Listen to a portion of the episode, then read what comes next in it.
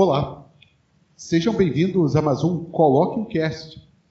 O Coloque um Cast é o resultado das conversas informais que tenho com meu amigo Antônio Castilho, transformadas depois em podcast. É, da maneira mais informal possível, nós tentamos abordar todos os assuntos que conversamos fora dos microfones. E na semana passada nós iniciamos uma série é, de episódios falando sobre energia, um assunto extenso.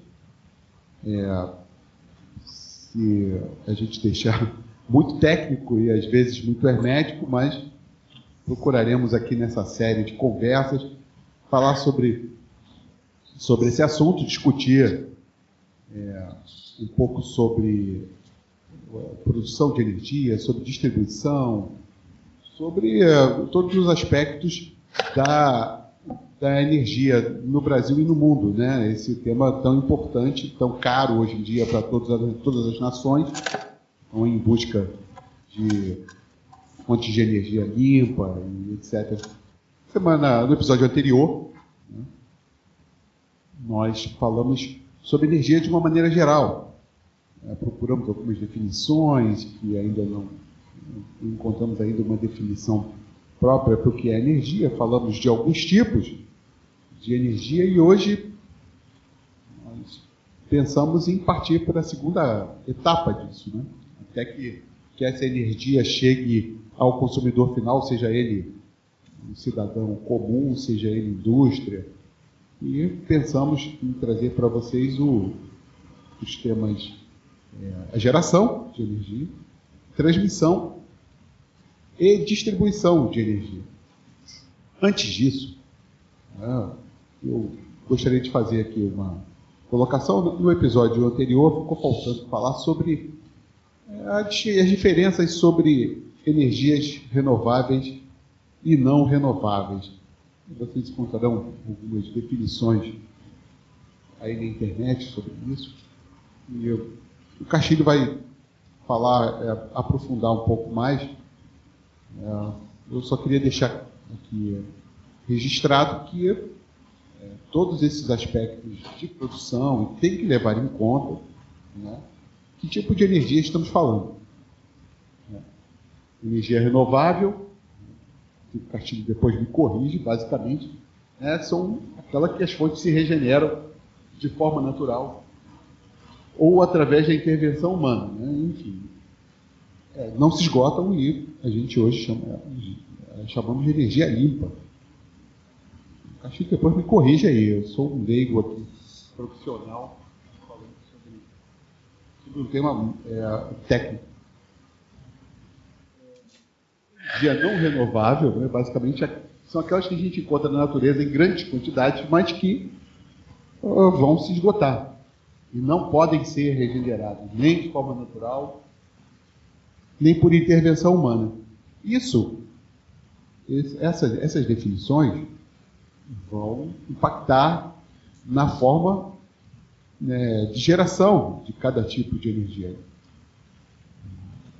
Eu gostaria de, de acrescentar também que, dependendo, a depender do tipo de energia escolhida, uma infraestrutura gigantesca também é necessária para isso. Essa, essa infraestrutura, a, a criação dessa infraestrutura impacta no meio ambiente de forma completamente diferente.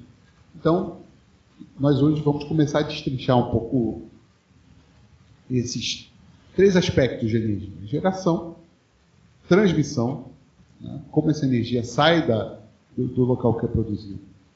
Né? E vai chegar né, na, na, nas, nas redes de distribuição e como isso vai chegar para cada um de nós. É, para começar, boa noite, meu amigo Antônio Castilho. Vamos lá. Boa noite, meu amigo Marcelo Pacheco. Boa noite, amigos do Coloca no Cast. É, estamos numa jornada é, também muito interessante, que nos afeta diretamente, é, como já afirmamos no episódio anterior, é, a energia está presente no nosso dia a dia, no nosso modo de viver, na, no nosso viver né, diário de cada um, e é, é muito importante. E conforme apresentado e anunciado pelo Marcelo, a gente hoje vai falar sobre é, especificamente é, é, é, essa situação da geração, da transmissão e da distribuição, né? mas antes a gente é, vai é, fazer a pequena introdução aqui com relação é, a essa colocação que o Marcelo muito bem expôs, que faltou no, no episódio anterior. A matriz energética né, é uma matriz que a gente cansa de ouvir aí dos veículos de comunicação, né, que no caso do Brasil é hidráulica e tudo mais, mas antes disso, né, a gente sabe isso, nós anunciamos no, no episódio anterior, que a energia, né, a gente precisa para fazer o uso dela, precisa para acender uma lâmpada, para preparar as nossas refeições, né, para é, hoje, né, com os carros elétricos, para transportar e utilizar carros, é, e a gente depende de um conjunto de fontes que são, essas fontes são ligadas a, a essas matrizes. Né? E é, nesse caminho, a gente tem a, a questão das fontes renováveis e não renováveis, que o Marcelo falou, né? E, e, por exemplo, no caso das fontes não renováveis, elas são exauríveis, ou seja, elas têm um limite de tempo ou um limite de vida. Né? No nosso caso aqui, a gente fala muito sobre as fontes baseadas nos hidrocarbonetos, né? ou nos derivados do carbono, que aí é o caso do carvão, do petróleo, do gás natural, o xisto betuminoso e, e outros é, modais de fontes para energias não renováveis. Já a, a, as fontes é, renováveis, aí a gente tem um, um, um, leque interessante. Né? Nessas fontes renováveis, como muito bem disse o Marcelo, e alguns dizem até, é, né, no caso do Sol, dizem que ela é perpétua, né? é uma fonte de energia perpétua. Por quê? Porque o Sol, ele é, segundo os estudos recentes né, da, da, da, da vida do Sol, ele está se aproximando da sua meia-vida. Mas veja bem, é, o universo é, tem em torno de 13 bilhões de anos. A Terra tem em torno de 4 é, bilhões de anos aí de existência e tudo mais. E aí o Sol ele está nessa faixa intermediária, né, que pode estar, tá, ele deve estar tá na faixa dos seus é, 6 bilhões de anos, mas essa fonte de energia, que é fonte de fusão, e aí é uma fonte de energia nuclear, fusão nuclear, ele, para nosso tempo de vida, que vamos admitir que nós consigamos viver aqui na Terra 80 anos, ou 90, ou 100 anos, vamos ser otimistas, né? Vivamos aqui 100 anos. Ele vai passar em muito isso daí. Por isso que é dito uma fonte é, perpétua. Mas aí, além da energia solar, a gente tem a energia eólica, a geotérmica, né? E, e essas né, são ainda é, é, completadas pela energia hidráulica, que é uma matriz que é muito privilegiada no Brasil, e além disso, a da biomassa, né, que a gente trabalha nisso daí. Para nós termos uma ideia, matriz mundial, a nossa matriz mundial aqui, por exemplo, é, petróleos e derivados, ela está em torno de 31%, 31,5% do total. A de carvão mineral, 26,9% mundial. Isso aí é a matriz é, mundial, de acordo com a Agência Internacional de Energia, dados de 2020. E aí, gás natural, 22,8%. A nuclear, no mundo, ela participa com 5%. A hidráulica, 2,5% no mundo. E a biomassa, 9,3%. E as outras formas de energia, aí entre eólica né, e, e biomassa, quer dizer, aliás, biomassa eu falei 2,3 aqui, mas essas outras formas de energia, é, eólica, geotérmica, entre outras, participam no total com 2% mundialmente. Aí, comparando isso com o caso do Brasil, esse quadro muda assustadoramente. Né? Em relação ao petróleo, a gente tem aí petróleo e derivados. No Brasil, a matriz, é, e esses dados são é, de 2019, a gente tem 34,3% é, de petróleos e derivados. Aí a gente tem biomassa, que é o caso que a gente usa aí muito aqui no Brasil, derivados da cana-de-açúcar, 18%.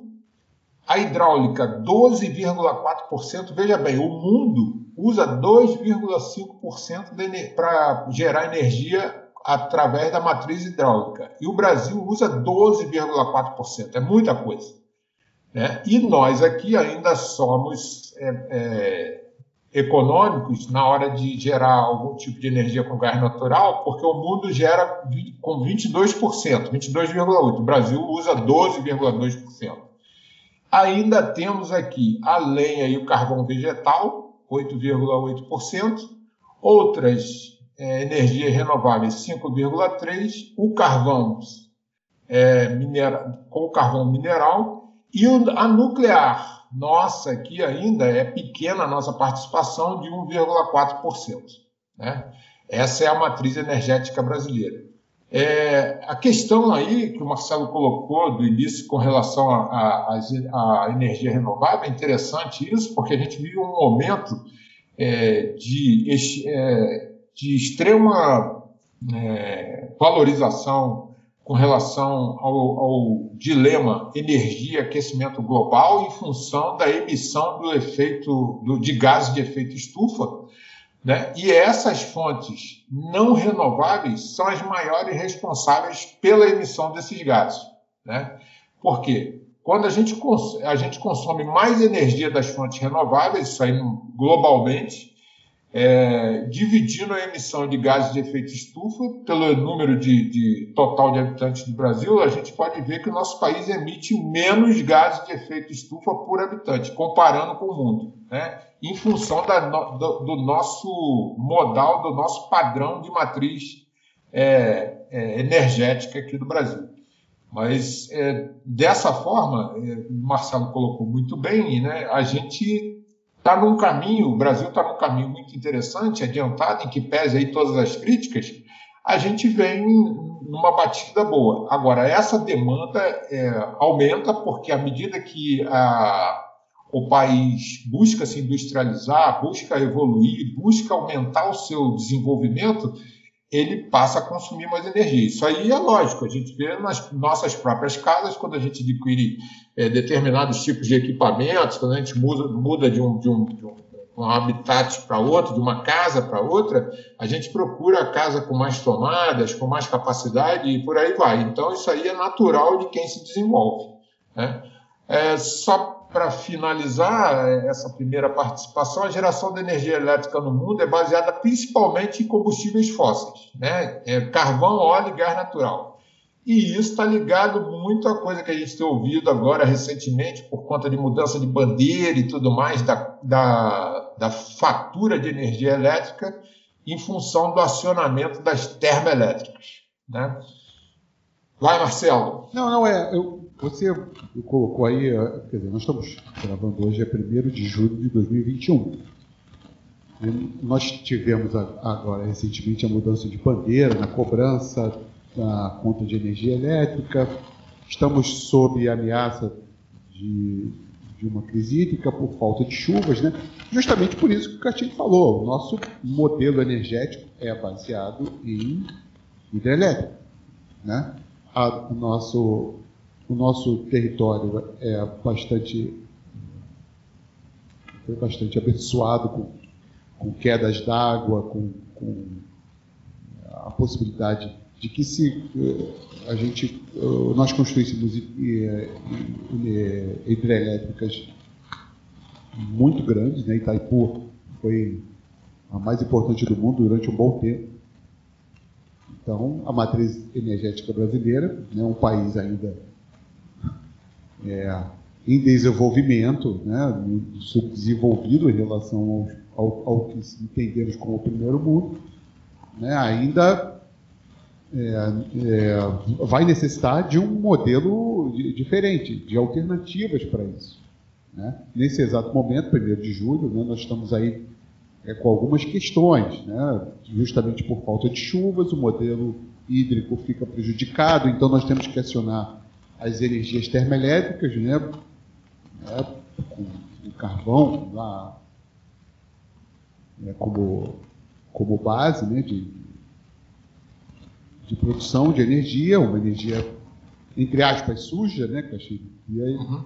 Então a gente tem uh, nós teremos, né, talvez tenhamos necessidade de acionar algumas, algumas dessas usinas termoelétricas para compensar ali a perda. Então, assim como na Europa nós temos o gás natural, né, tem lá o gás natural que a, a Rússia basicamente envia para a União Europeia, né, o modelo de gás natural, que nós nem, nem tanto ainda, né, o nosso gás natural ainda, que a gente ainda importa da Bolívia, né, que a gente importa muito de, de. Enfim, então, é, a escolha do modelo, acho que não é bem escolha de modelo, acho que nós temos que ter uma diversificação né, e, e, apostar né, cada vez mais em, em energias limpas, é, porém eficientes. A gente precisa de, é, para que a gente não haja, para que não haja o que aconteceu há uns anos atrás, nós tivemos apagões no país. Né, e, e aí, quando você tem apagão, né, as indústrias podem se resolver com geradores, alguns grandes condomínios com geradores, mas a maioria da população mais pobre vai se virar no álcool e na lenha.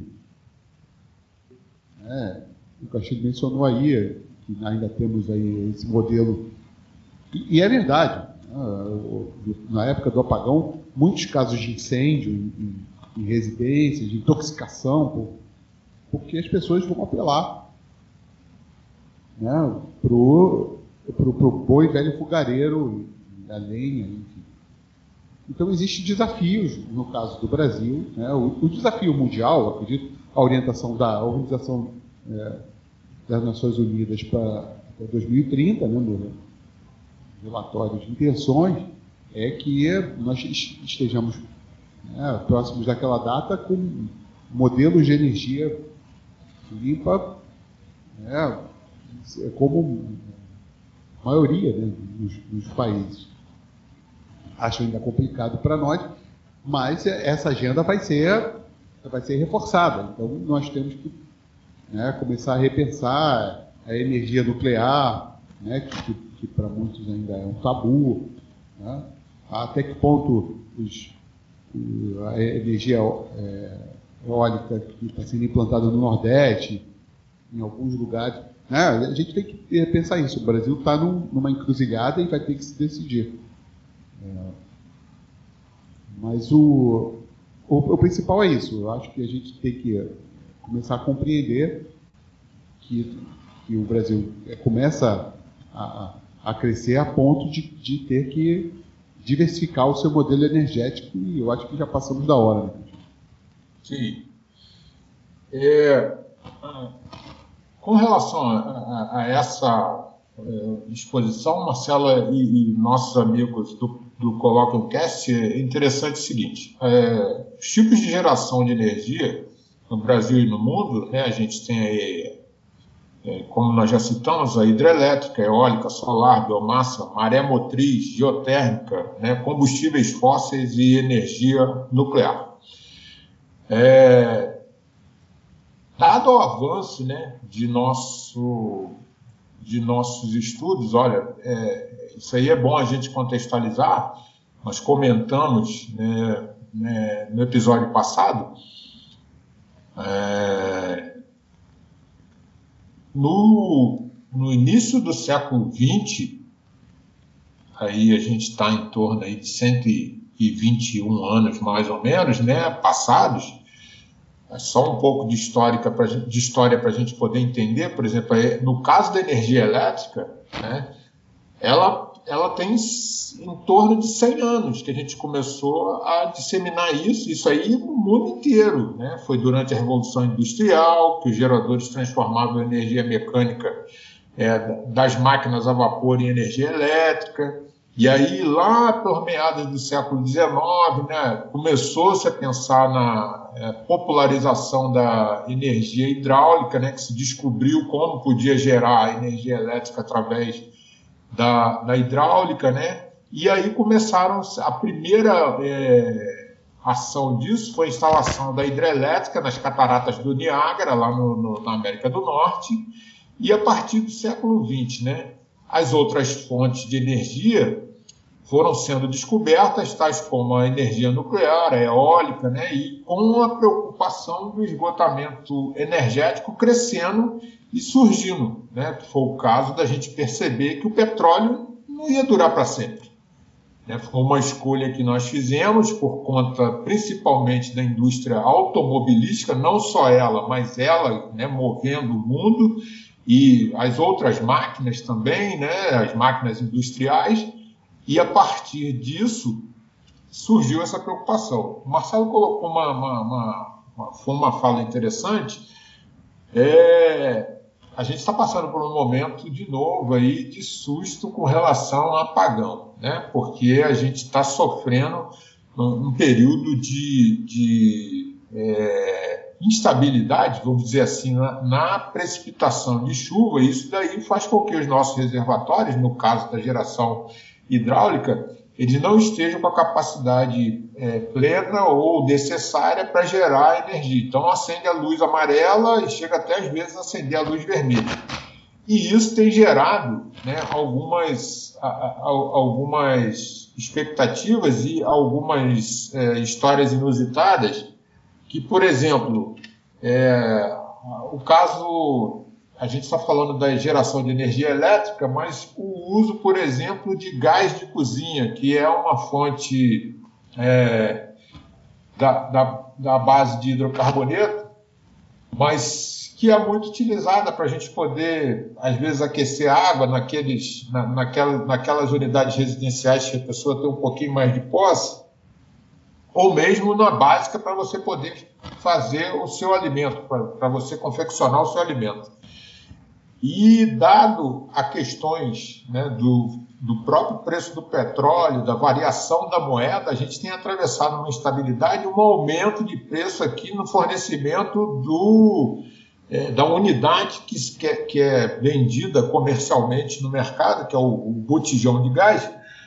Esse botijão tem sofrido uma alteração de preço para mais muito grande, impossibilitando as pessoas mais carentes de adquirir esse produto. E, pasme, século XXI, Marcelo falou que a, gente, a questão do Brasil é uma questão complexa, e é muito complexa realmente. Na capital do país, a gente é, já tem histórico de pessoas recentemente, agora, no mês de, de, de junho, usando lenha para poder fazer os seus alimentos. Isso aí é muito é, impactante. É, e muito grave, né, Caxilho? Porque, não, isso, isso, você não só se intoxica, como você pode provocar incêndio, e isso já aconteceu no, no Brasil na época do, lá do apagão, lá do, do século Sim. passado. É, é, é a questão do incêndio, é a questão da emissão do GE, né, gases de efeito estufa, né? E é, é as coisas que vão contribuindo aos poucos para fazer esse aumento é, dessa emissão. É, nessa, nessas fontes fósseis, aí você ainda falou assim, a questão da termoelétrica. Né? A questão da termoelétrica também é uma questão complexa, por quê? Porque além de consumir é, um, um um combustível que é exaurível, né, porque a maioria deles usa óleo diesel para gerar, usa um gerador, esse gerador né, um motor que queima esse combustível, e além de queimar o combustível, tornar a energia mais cara, ele emite gases de efeito estufa também.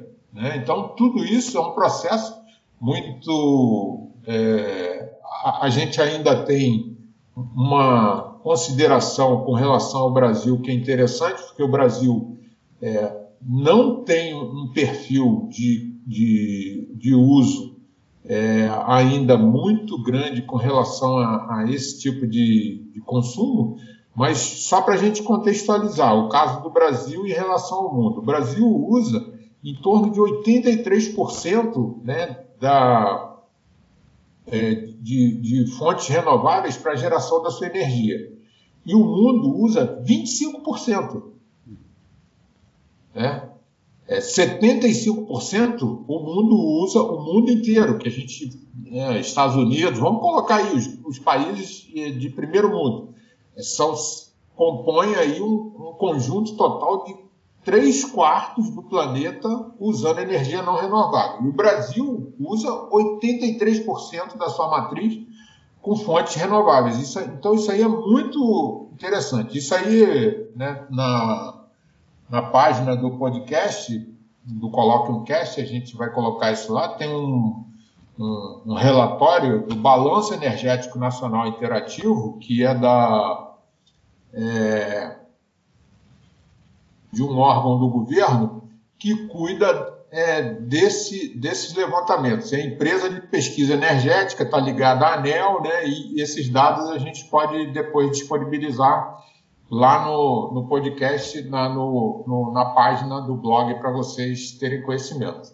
E aí a gente chega numa questão interessante ainda da geração, que é a energia nuclear. Né? A energia nuclear, que tem como princípio né, a geração de calor por conta da fissão de urânio, que é o urânio enriquecido, né, que a gente, esse vai ser um outro capítulo especial que a gente vai falar sobre ela, dado a importância desse, desse modal de geração de energia, e que produz vapor, aciona turbinas ligadas a esses geradores para poder gerar a corrente elétrica. Né? E é muito interessante. A questão da energia hidráulica, é, é, poxa, o Marcelo citou, né? o, o Itaipu, por muito tempo, foi a, primeira maior hidrelétrica do mundo. Hoje a gente tem três gargantas, né, que é, na China, que é uma gigantesca, né, mas aqui no Brasil o parque hidráulico de geração hidráulica é enorme. A gente tem Xingó, é, Tucuruí, é, Ilha Solteira, a própria Furnas, né, que fica no Rio Grande, né? É, Urubupungá, que é um complexo de, de, de é, usinas, o próprio complexo de Paulo Afonso, que tem em torno de três ou quatro usinas de energia no Nordeste, esse parque é bem diversificado, e é por isso a gente alcança esses valores altos aí de percentuais de geração com energia de fontes é, renováveis. Né? É, mas, conforme a gente já citou aqui, também em função da situação climática do planeta, que a gente não sabe, né? Eu, eu, eu confesso que eu, eu, estudo, busco informações e, e sou. É, procuro ser convencido pelo o, o que se fala na, na mídia científica, que é, eu não sei se é um, um, um processo cíclico do planeta ou se é uma ação nossa em função de tudo que a gente produz, do que a gente gera aqui. Né? Mas isso aí é uma questão mais para frente que a gente vai discutir. E por fim, é, lembrando aqui a questão da energia solar, né? que é, como já citado, o caso da gente ter falado que é, é, perpétua por conta do tempo de vida do Sol, que hoje a gente tem aí o desenvolvimento dos painéis através de células fotovoltaicas que captam essa energia, né? E podem é, é, gera, podem fazer o aquecimento, pode gerar um tipo de energia muito, muito assim limpa e renovável, né? É, em que pese a gente ter hoje tecnologias para poder até acumular esse tipo de energia, mas aí implica em uso de baterias que usam elementos químicos que são altamente contaminantes e a gente tem essa restrição. Né? Mas isso aí também é, é muito. Está é, é, tá muito em voga agora. A energia eólica, né, que a gente tem parque eólico, o Brasil, apesar das, da sua imensa é, dimensão, né, e principalmente da região costeira e ventos, em alguns locais, locais a gente tem ainda um parque acanhado com relação a isso. É, mais desenvolvido, no caso das energias renováveis, a gente tem a biomassa aqui, e a biomassa, é, através da, da cana, a gente gera muita coisa, porque aproveita inclusive o bagaço da cana, além de produzir o álcool, a gente aproveita o bagaço da cana. E a geotérmica, que aqui no Brasil a gente tem muito pouco dela, porque a gente não tem as fontes termais igual tem o geyser no, no, nos Estados Unidos, no Canadá e outros locais onde tem as formações vulcânicas que favorecem isso. O Brasil é, é bastante carente nesse aspecto. E, por fim, ainda para a gente esgotar isso, né, a energia das marés, né, maré motriz. Né? Essa daí a gente tem pouco, muito pouca exploração aqui no Brasil. A gente tem países aí que são bastante desenvolvidos. Eu, eu, eu já citei na outra, no, outro, no outro episódio que a Inglaterra é bastante desenvolvida nisso. É, acho que no Canal da Mancha tem um sistema deles de, de, que usa o sistema da maré motriz, e o próprio Estados Unidos, que usa inclusive é, em, na área fluvial, em rios também. Tem um sistema deles que consegue gerar energia em rio. Mas é a parte de geração que é muito interessante. Aí, Marcelo. É, quando a gente é, começou essa conversa, a gente lá atrás tal, nós conversávamos sobre o carro elétrico. Me lembro que a gente conversou sobre o carro elétrico, sobre ah, isso vai dar certo ou não vai, isso é barato, isso não sei o quê. E aí a gente começou a falar sobre a energia alternativa, sobre outros tipos de, de fonte de energia. A gente chegou lá na energia eólica, né, aqueles grandes, aquelas pás lá, os grandes moinhos lá colocados, alguns no mar, outros na terra, né?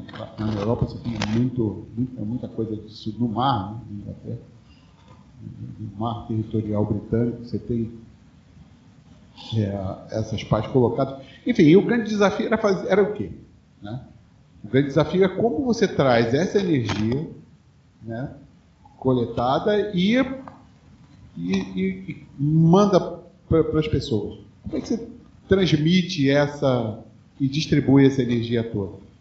Essa era a questão, né? Mesma coisa da energia solar. Você tem um painel fotovoltaico na sua casa, ou... é, você consegue gerar para você aquilo, mas como você distribui essa energia? Porque parece fácil, a gente tem a, a, a ideia da energia hidrelétrica, né? as grandes turbinas, as grandes torres de transmissão, tudo que traz, quer dizer, esse know-how da energia hidrelétrica nós já temos há muito tempo. Mas acho que o grande desafio é esse: você produzir uma energia num determinado local e mandar para onde você quiser. Acho que essa, esse é o grande desafio, né? Agora das fontes renováveis. Eu esqueci de, de colocar também, achei, trabalhando outro dia da, do, da Ucrânia, é, já com o hidrogênio como é, dentro da sua energia sua química, base, perfeito. É, é, da sua base energética também. Em agosto uhum. teremos uma conferência na Europa aí e tal, e a Ucrânia está aí despontando com esse assunto. Mas enfim, o, o problema continua. Como distribuir isso, ainda mais num país do tamanho do nosso? Né? Como é que você faz isso chegar nas indústrias e nas, nas casas do cidadão, meu caro amigo? Pois é, é, a gente que começou a falar de de um modo geral, nós falamos sobre energia, né, e passamos aqui a, a indústria da energia. E vamos, vamos particularizar agora é, e vamos falar da energia elétrica em particular. É, ela tem um, um, o processo que é o, o, os processos de geração, transmissão, distribuição e por fim a comercialização que engloba todos os outros, né? Porque está envolvido o custo, custo de produção, o custo de transmissão, que você falou, em função das, das imensas distâncias, e da distribuição nos grandes centros, né? porque os circuitos têm que ser dimensionados. Para poder ser adequado, por exemplo, para a demanda de uma residência a demanda de uma grande indústria que consome muita energia. Né? É, é, em muitos casos, né, como fornecimento de energia elétrica para residentes, a atividade de comercialização é realizada juntamente com a de distribuição. Isso aí é, é um ponto que a gente tem que ressaltar. Agora, entre a produção da energia elétrica até o seu consumo final, existe um longo caminho pelo qual a energia elétrica é transportada, né? E aí, esse caminho é composto por redes de transmissão e de, de distribuição, e essas redes de transmissão e distribuição, é, em muitas situações, é, elas ainda têm que ter um, um, um canal que possa ajudar a repartir essa energia, né? através de uma, uma rede intermediária de subtransmissão. Então, isso aí é, é, é um, um, um, processo complexo, ou vários processos complexos, né, que reúne um conjunto de instalações e equipamentos que prestam para geração, conversão de uma dada forma de energia em energia elétrica e a transmissão em grandes blocos de energia, né? que aí a gente fala do sistema elétrico de potência. É, né? Isso aí é bastante interessante, pessoal, porque esse transporte, né, junto às usinas, na hora que a energia é produzida, ela é produzida lá no, no, no imenso é, dínamo gerador, né, é, por imagens se eu conseguir encontrar, inclusive, alguns, é, alguma mídia que tenha isso, a gente vai fazer upload no, no, na página para demonstrar, são imensas, imensos equipamentos né, que geram essa energia e ela não, ela dali imediatamente, ela não sai para uma rede, ela vai para uma subestação que é chamada de subestação elevadora, transforma essa energia para um nível de tensão adequado e aí, a função de potência ajuda a transportar ela a uma determinada distância é, que é calculada. Esse transporte de energia é realizado né, por diferentes segmentos da rede elétrica e são definidos com base na função que eles vão exercer. Aí você tem a transmissão, que é essas redes que interligam a geração aos centros de carga, e ainda a interconexão, que interligam sistemas independentes. Exemplo, eu estava comentando com o Marcelo no nosso esquenta aqui, né, os casos que aconteceram é, recentemente.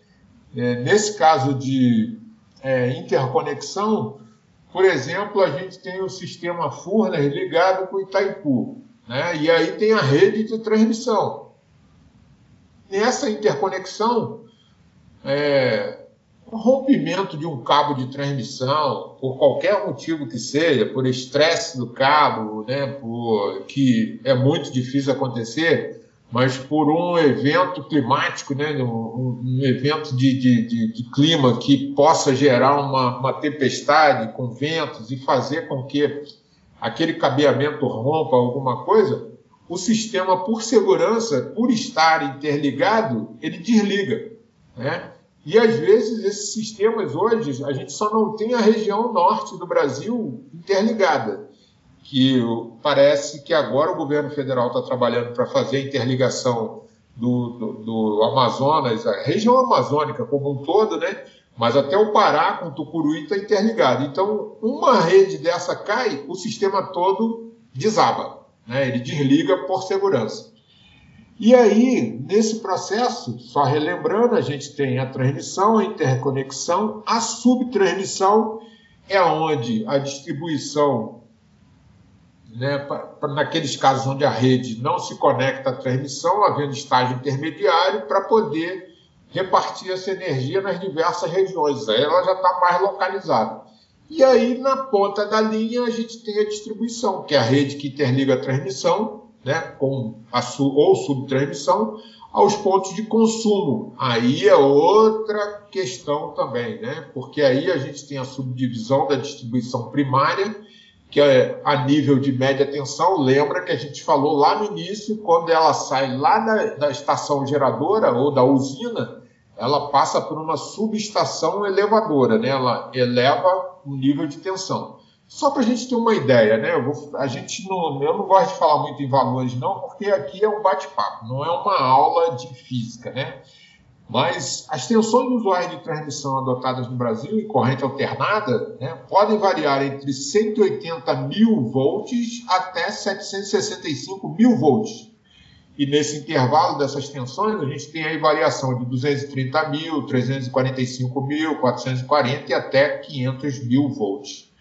Isso aí né, tem até um jargão básico que a gente, na, na, quem trabalha com isso, engenheiro, né, quem dimensiona essas linhas, o técnico, ele não fala 180, 138 mil volts, ele fala 138 kV, né, que são kilovolts. Né, e isso aí é só para a gente ter uma ideia de quando ela é elevada na saída da, da, da geração, como é que transita num cabo daquele que chega na rua. A gente vê isso aí direto é, nos locais onde tem rede aérea, que também é outro sistema do, do, da, da, questão, isso aí já na distribuição, a gente vê transformadores abaixadores que fazem é, a queda dessa, dessa energia que chega nas cidades, a 138 mil volts, às vezes para 3 mil volts, 10 mil volts e tudo mais para poder distribuir.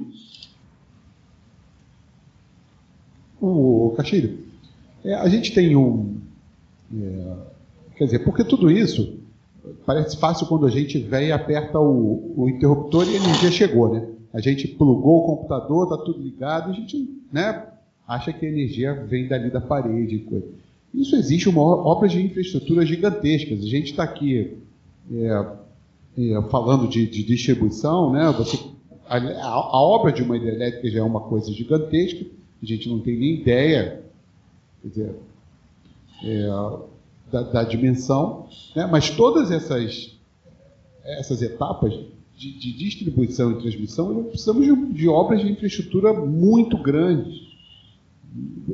A gente, quer dizer, você tem que, desde desapropriação de terreno, para você é, instalar é, as redes, né, para você passar os cabos e, e construção de, de, de, de, subestações. São de, é, uma, é uma infraestrutura muito grande. Nós estamos falando de energia elétrica, né, Caxi? Sim. Nós estamos falando de energia elétrica. Uhum. É, então, por trás de, de, cada interruptor que a gente aciona, tem um, um, um gasto né, de, de recursos gigantesco né, e de manutenção gigantesca também. É, então, isso é, é, é, um, é um assunto muito, é, é, muito sério. Quer dizer, eu, eu, eu, puxo isso porque a gente vai, vai ter que pensar como distribuir essa energia mais limpa, né? E trazer isso para a grande população. A gente tem pouco tempo. Então, né, como é que a gente vai trazer essa quantidade de energia de, de, de, métodos hoje alternativos, né? Então, por isso que a gente teve essa, essa explanação. Vocês estão vendo, é, demanda muita coisa para energia elétrica, né? que é uma coisa que nós temos em abundância. Nós produzimos de uma forma, né, entre aspas, abundante por causa do nosso sistema né, de hidrelétrica. Né? Então, a coisa é, é mais complicada do que parece. Sim, Marcelo, e isso sem contar, a gente está falando só na parte física da coisa, né, de cálculo e tudo mais. Mas vamos lá. É a questão da formação de recursos humanos, né? Quem planeja, quem é, tem a, a, a responsabilidade da gestão inicialmente, o planejamento, a execução tudo isso demanda a formação de pessoal especializado por conta é, das particularidades da questão intrínseca de, de, você trabalhar com uma coisa que, poxa, é, a, a, é muito perigosa, né, a energia, né? Você falou aí do carro elétrico, né? É, esses dias eu acho. Esse vai dar um episódio. Pois é. Nós conversamos já, já tivemos uma pequena conversa sobre isso. Eu vi um carro elétrico de uma grande montadora americana aqui no Brasil. Ele trabalha com bateria que acumula na faixa de 400 volts. É, o mecânico que vai cuidar desse carro, que já não é mais um mecânico, é um engenheiro eletricista, porque trabalha com altas cargas, ele vai ter que ter uma formação muito específica, porque é diferente da, da, daquela voltagem que, que normalmente nós temos no, no, nos carros tradicionais, que é mais baixa e uma amperagem menor, e, e, e aí eu estou falando num outro detalhe que, que está intrínseco na, na questão da energia, né, que é a amperagem, que é a questão, é, vamos dizer assim, base no, no choque elétrico. Né? Acho que os choques são mais danosos à medida que a quantidade de amperes é maior. Então, é, tudo isso é muito complexo. Então, você tem a formação de pessoal especializado para poder trabalhar, o dimensionamento de todo o circuito, né? tanto o circuito lá na ponta da linha da, da subestação elevadora, aí tem o circuito de distribuição que tem que ser superdimensionado e tudo mais. E imagina isso aí chegando na cidade para distribuir. Né? Eu, a gente estava comentando aqui, você tem a cidade, lá na cidade você tem a sua casa, que você, um exemplo, você tem uma televisão, uma geladeira, um micro-ondas, Ferro elétrico, chuveiro, né, nesses tempos frios que a gente vem atravessando agora aí por conta da baixa da temperatura climática em razão da, das frentes frias que estão vindo do sul e na, nessa mesma cidade onde tem é, essa residência, você às vezes pode ter uma indústria que tem muitos equipamentos que consomem muita energia. E mais, num bairro, por exemplo, onde tem um hospital ou um setor hospitalar. O hospital demanda uma quantidade de energia imensa por conta dos seus aparelhos de raio-x, tomógrafos, é, ressonância magnética, entre outros equipamentos. Né? E, e tudo isso tem que ser dimensionado. A, as companhias distribuidoras, quando recebem isso nas subestações, ela tem que ter uma planta uma, um superdimensionamento para nem faltar e nem ter energia em excesso. Né? Porque isso aí causa, é, causa perdas no sistema. Né? E isso aí é muito interessante porque a gente trabalha né, numa situação que o sistema é, vive em função da demanda de energia. Né? E essa demanda está muito ligada né, com as fontes que são exploradas e essas novas redes de transmissão que necessitam ser é, construídas para conectar essas novas estações geradoras aos novos pontos de distribuição.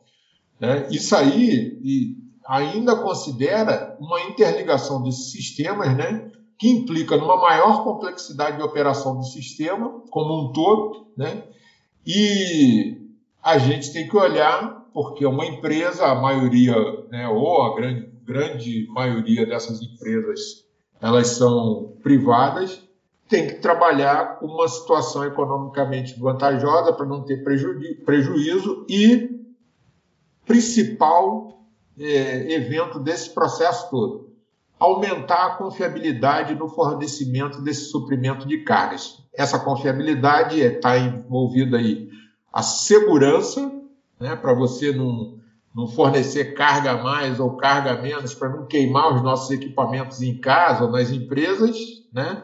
E ainda com qualidade para você manter um padrão mínimo aceitável. É, meus amigos, vocês estão.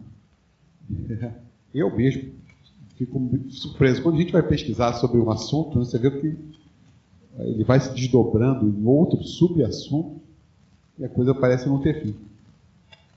É. Hoje a gente, é, hoje estamos conversando sobre isso, sobre geração, é, distribuição e transmissão de energia.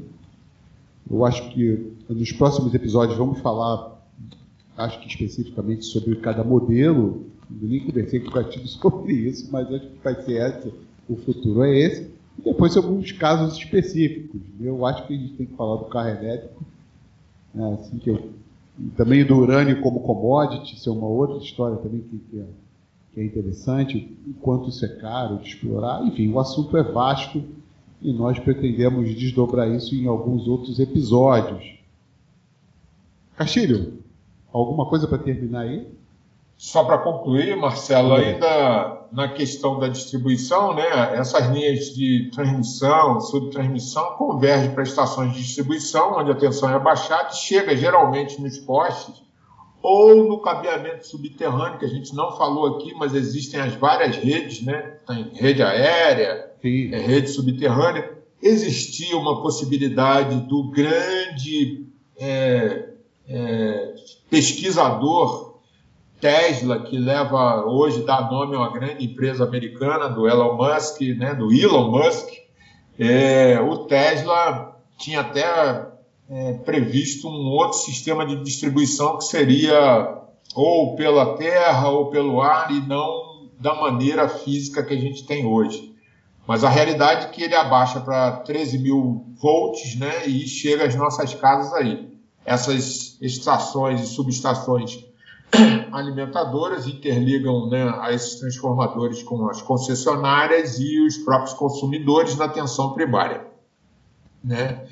Isso aí a gente não levou em consideração essas redes, mas é, o assunto é muito vasto, é gigantesco. Né? Todo, a gente tem comentado aqui, porque a gente pesquisa, é, é, são universos separados e a gente não tem a dimensão, às vezes, e como você muito bem colocou, quando a gente pluga um determinado equipamento na tomada, a gente não sabe assim o custo que é para poder fazer isso, acender uma lâmpada, usar uma máquina de lavar, usar um, um, um aparelho resistivo, né, tipo é, um chuveiro, ferro elétrico, né, e tudo mais. E são equipamentos é, que hoje não são mais supérfluos, são essenciais para o nosso viver na cidade. O homem hoje, é, é, a gente fica imaginando, a gente já comentou isso aqui, né? você comentou no, no, até no episódio passado da sua lanterninha, né? eu falei do dínamo. Imagine hoje se ocorresse uma hecatombe onde nós fôssemos privados das nossas fontes de geração de energia, como é que nós sobreviveríamos sem a energia, principalmente a energia elétrica. É? Então, é uma questão para refletir, para nós refletirmos a questão da própria energia solar. Né? A gente tem aí um exemplo, à medida que quando o Sol encobre, e agora que ele está mais afastado da Terra no inverno, né? a gente tem é, tido algumas baixas aí de temperatura, Parece que o Rio Grande do Sul e os, os, estados do Sul, né, eu acho que no Rio Grande do Sul, na Serra Gaúcha, a gente teve neve agora por dois dias seguidos. É uma coisa inédita no Brasil. Né? Então, isso mostra o quão importante é um determinado tipo de energia para a nossa vida. Né? Então, imagine a gente ficar privado por um longo tempo.